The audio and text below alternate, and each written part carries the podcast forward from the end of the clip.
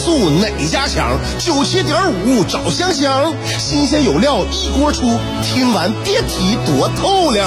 你煮挂面，香香给你握俩鸡蛋；你打麻将，香香拆听给你点炮；你玩王者，香香负责给你码人儿；你喝闷酒，香香给你加俩硬菜，再陪你对饮成双。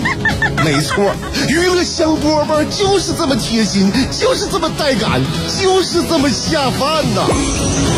十年的欢声笑语，十年的与你相伴，梦想成为经营快乐的百年老店。古人有诗赞之曰：“娱乐香饽饽，越听越欲子。”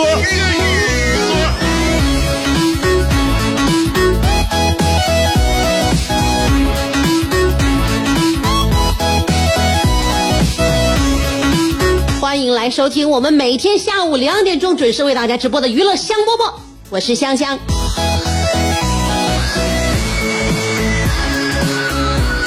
如果我这档节目是你深受你喜爱的，那你说我该多高兴啊！这个我们心里边，你说现在我们选择东西这么多，心里边真正能就感觉哎，什么东西是我挺喜欢的，那那这个东西一定是就是感觉是自己都感觉自己受宠若惊，都配不上。真的，嗯，现在你说啊，比如说我们现在看什么电影啊，看什么这个剧呀、现在选的太多了，我们想看什么看什么，想听什么听什么。原来我们小时候要听个什么音乐呀、听个歌啊，要是在街边一走一过，听完之后觉得特别好听啊，那也许是你听的第一次，也可能是最后一次，你俩就无缘再见面了，你不可能再听到它了。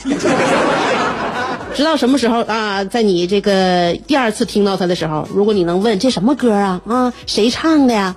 这都是缘分啊，这是缘分，这种契机能不能造成你们能够就是锁定彼此的这个听觉记忆？这这真是不一样。所以现在不是了啊，我们想听什么歌随便找。随便搜，那你可以按这个歌手来搜，你可以按这个专辑来搜，你可以按年年代来搜，你可以按曲风来搜，就是你选不完的这个音乐来听啊。看电视也是，你是说那个美剧、日剧、韩剧、英剧，你还是说是国产电视连续剧啊？你是什么题材的？你是哪哪哪个年代拍的？随便搜，综艺也是一样。所以现在呀，哎呀，好多好多那个这个文艺作品呐、文艺节目啊，就是说现在我们就是你只要有时间，你只要有这个兴趣爱好。那你就是你就你就来吧，所有的一切都是属于你的，你可以在这个呃海洋当中尽情的裸泳。但是现在呢，你得得控制控制自己的时间。如果你要是尽情在这个呃海洋当中不停的裸泳的话，你容易就溺水，就淹着了，你身上都泡芙呢了。所以呢，管理自己的时间就很重要。因为现在呢，就是就是内容太多了，内容太多，所以我们要分享自己的时间，分配自己的时间。大人是，孩子也是一样。你现在孩子想看的动画片，你只要打开这个任何一个 app 的频道啊，你搜索儿童。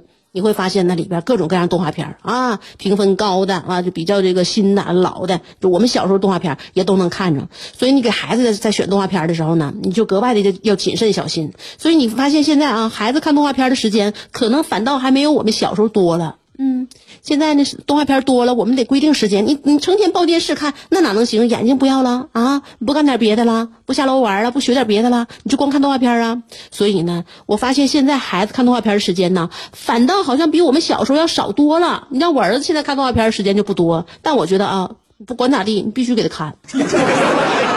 我好像这方面也有执念啊，可能我这执念呢也有错误的地方，但我不知道为啥。嗯，也有有很多育儿的那些专家说呀，呃，就是在生活当中的实践和与人与人的交流啊，是动画片啊和电视节目不能所替代的。那当然了，肯定是不能替代的。但我感觉有一些动画片给我们的，就是包括我小时候童年那些感觉啊，动画片给我们的是一些现实生活当中啊，就真实的人呐、和事儿啊，也是不能替代的。就现在可能更多的人去说呢，就能让孩子少看电视就少看电视，少看动画片就少看动画片，就是重要的信息和这个人与人之间的情感交流和互动，要在我们真实生活当中来那个来来产生。但我总觉得啊，他怎么就没有一个人呼吁说让孩子适当的应该多看个动画片呢？就在在这方立场的人啊，我方立场的人就特别少，所以我就现在此时此刻，我出于逆反心理也好，我还是出于对动画片的执念也好，我就说这孩子必须得看动画片，爱咋咋地。你说你一个人童年啊，当然了，我还是哈、就是不能极端，不能大把的时间都在看电视啊，对啥也不好，对对对，这身体发育都不好。但是动画片，你说你你有没有必要性？我感觉也有点必要性。这个动画片对于一个孩子来说，对于童年来说太重要了。你我就是咋说呢？就我到现在啊，我我感觉我对于是怎么说，就是对于交响乐的启蒙，我都是来自于《猫和老鼠》。我在那里边，我听过多少百老汇的歌剧，多多呃，曾经古典的那那种那种那种交响乐，那都是那那个那个卡点卡的，那节奏，那那小那那小背景音乐一出现的时候，那跟那个场景、跟那个动作、跟那个节拍完全的吻合，你这怎么整的？你说，我就感觉啊，现在我这孩子，我跟我儿子说，你可以那啥，就是妈妈给你整几个必看动画片，就说这几个动画片你不看，你不看是不好使的，必须得看。其中有一个就是《猫和老鼠》，真的，我就感觉这太经典了。经典动画片，我怎么能让我儿子错过呢？是吧？那以前我是一个一个礼拜呀，盼星星盼月亮，能能盼那么能能能能盼那么三十分钟。现在你说我儿子有这时间的话，我不得集中给他都，是不是也分散吧？分散都看了。原来还有什么那个，我对于那个咱们美食的自豪感，不都来自于中华小当家吗？后来看那个叫什么，呃，铁胆火车侠。后来我就我第一次坐火车，我觉得圆梦计划呀。那我们当年的七龙珠啊，火影忍者呀、我感觉那画面一出，让人就是热血沸腾了，就你整个人呢就被点燃了。不知道为啥，也可能是现在孩子们这个动画片选择的多，但我不管不知道，我我陪我儿子看他们现在的那些动画片啊，什么海底小纵队呀、又又什么这个那个呀啊，那个超级飞侠呀，我就感觉是是不是以前我们动画片有滤镜加持啊？我这怎么就感觉我们小时候动画片就是格外的好看，比现在动画片好看多了多了多多多多多。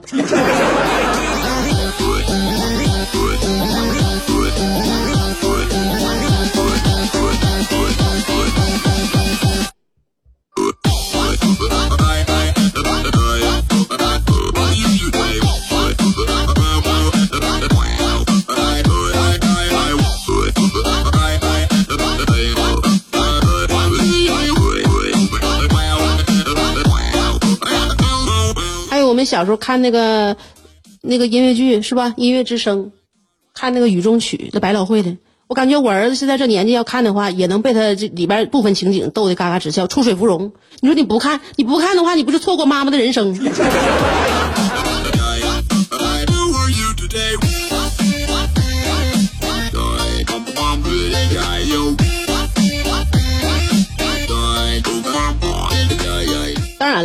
在这个呃广播领域呢，娱乐香饽饽这档节目，我还是一直禁止我儿子收听。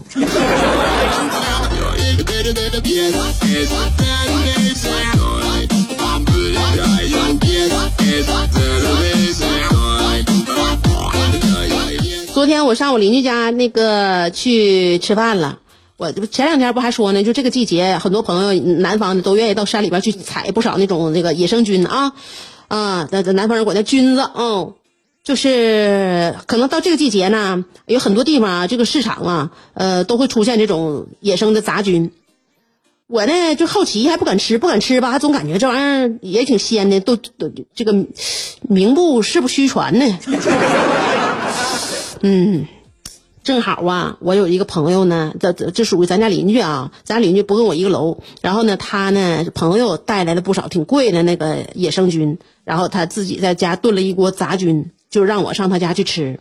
我一进家门啊，他家就是那个厨房里边飘出那味儿，一闻绝绝对确实挺香，确实挺香呢。但是我吃了几口之后呢，心有余悸，我害怕中毒啊。这今今年尤其中毒的人不老少啊，挺多呀。不敢多吃了，吃两口差不多了。这吃两口的时候呢，我我老公就带我儿子也来他家来找我来了。为啥呢？我儿子叫我老公说哭了，因为我儿子在在楼下骑自行车，黢黑的啊，他那车就有一个小灯，然后他骑自行车啊，他就骑的特别快。我老公就告诉他，就说三番五次告诉他慢点骑，慢点骑。这院院里边那小孩多，而且那个天黑了，你看不清，你那个骑这么快。后来呢，我老公也是不耐烦了，就这个大声说了他几句，我给我给我儿子说哭了。说哭之后呢，就是想妈妈了，找妈妈。这我老公就也是一脸不高兴的，就把他带来了嘛，带来了。我这刚吃刚吃几口啊，我这一看，我儿子鼻涕泡都出来了。他爸带着他出现在我们这个邻居家门前，当时我有点恍惚，我就心想，怎么的呢？我就吃了两口野蘑菇，这怎么眼前就出来蹦跳的小人了呢？不是都说吃完蘑菇中毒就能看着小人儿吗？定睛一看，我看着小人儿还是熟人儿啊！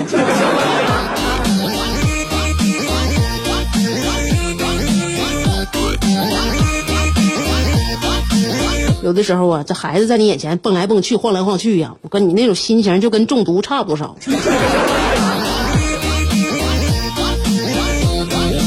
迷糊、恶心、眩晕。好，娱乐香饽饽，此时正在直播。你是不是还在被这三个问题困扰？我是谁？我在哪儿？怎么还不开饭？你是不是还在纠结生活是应该吃七分饱，然后发展德智体美劳，还是应该酒足饭饱，然后吃鸡守塔乐逍遥？别再纠结了，生活本就是一袭华美的长袍，就算你按耐不住那日渐肥沃的裤腰，也必须收腹提臀，穿出线条，独领风骚。别再往保温杯里泡枸杞，快摘下你的面具，打消你的顾虑，和香香一起神雕侠侣。当你不快乐的时候，提香香，提香香，好使，好使。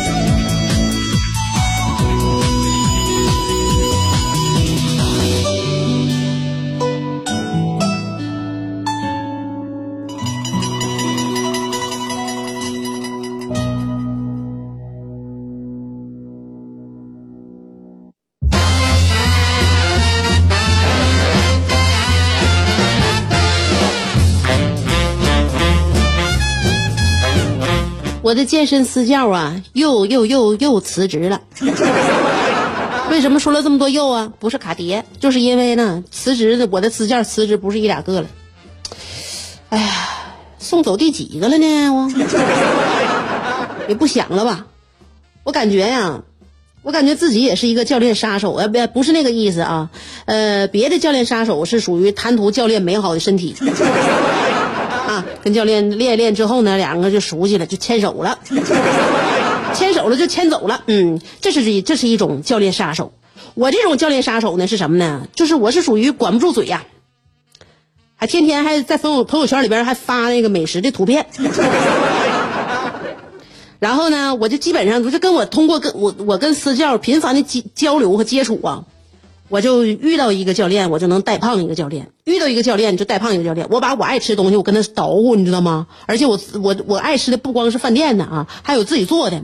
我这这帮那个教教练啊，我送走这几个都是非常那个勤劳的，而且自己在家能给自己做饭的。我捣鼓来捣鼓去呢啊，他们就觉得啊，这玩意儿挺好做，回家一做吃挺香。饭店有什么好好饭店的，我也分享给他们。我这朋友圈里边，我经常发这个饭菜啊，那哪个饭店什么，我经常发。所以呢，就教教练就被我带胖了啦，就被我遇到一个带胖一个，然后就逼着这些教练就不得不辞职去集中去加练。他要不加练的话，他就干不了这行了，就只能是在加练，把自己练回原形，练回原形。所以呢，就是我现在有罪恶之感呢啊，我就感觉我是属于胖多拉魔盒本盒。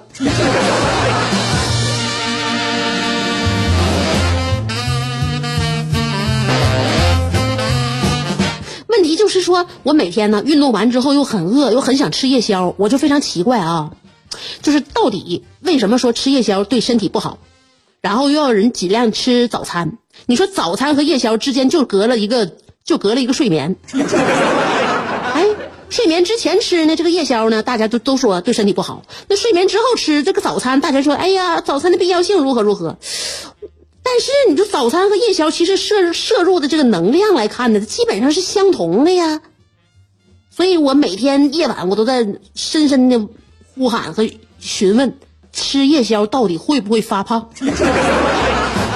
它和早餐之间就隔着一个睡眠，这个吃夜宵影响真的很大吗？后来呢，我一次次在询问当中呢，我得到的答案是我来自内心的一种否定答案。于是，于是每一次我都非常斩钉截铁的说：“没事儿，吃吧，夜宵可以吃，再说我运动为吃啥？运动不就是为了能吃夜宵吗？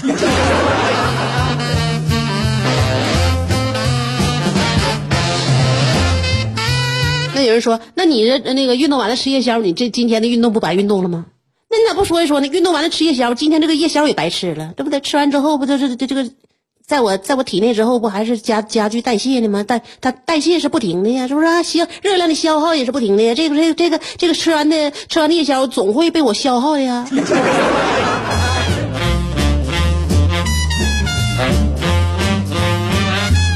所以一个人想吃东西，你不用劝他，你也不用说他啊，他的这个原因呐，包括他的这个什么呀，就是理由啊，早就在心里中心里已经编排好了。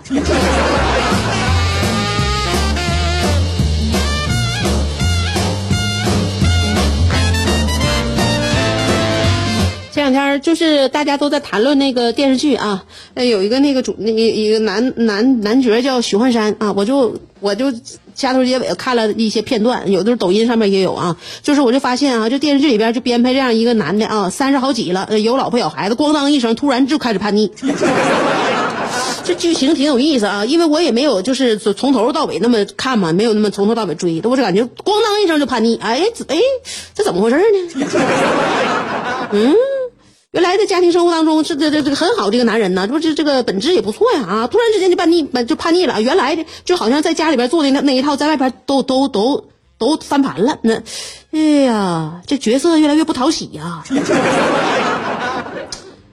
然后呢，我就特地观察了一下，我也总结了一下啊，询问了一下，我还上网查了一下，我发现好像还真的有那个中年叛逆期这个东西啊。尤其对于男人来说啊，有中年叛逆期，常常出现在四十左右岁的男性身上。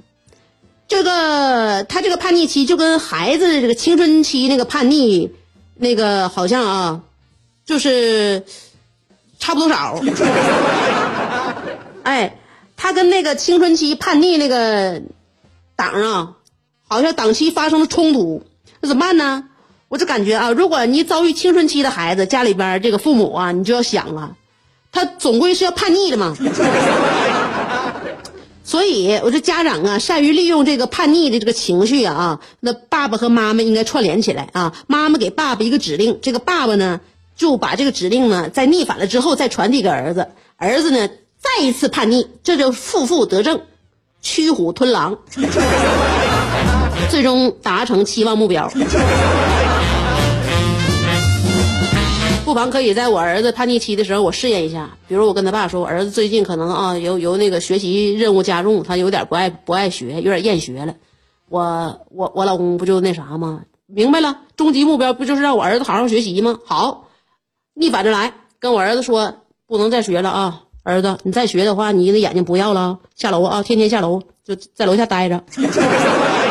要不然天天看电视，你干啥都行啊！你在家，你在沙发上躺着，你回屋卧卧室躺着，干啥都行啊！不能再学了。那脖子现在我看你脖子有点歪，而且呢眼眼睛越来越不好了。书本禁止碰了啊！书本我现在全给你锁咱家保险箱里边，一下不许碰，不许碰，翻也不许翻啊！我估计坚持几天的话，我儿子这个叛逆心就得来。偷摸的话，他闲没事也得翻开那个书学一会儿。试验嘛，试验嘛，就我们人生都没走完的路，都需要试验，都需要尝试啊！未来都是未可知的。今天我们节目就到这儿了，啊，给大家来个哪个版花呢？哎，来个这个吧，有时候。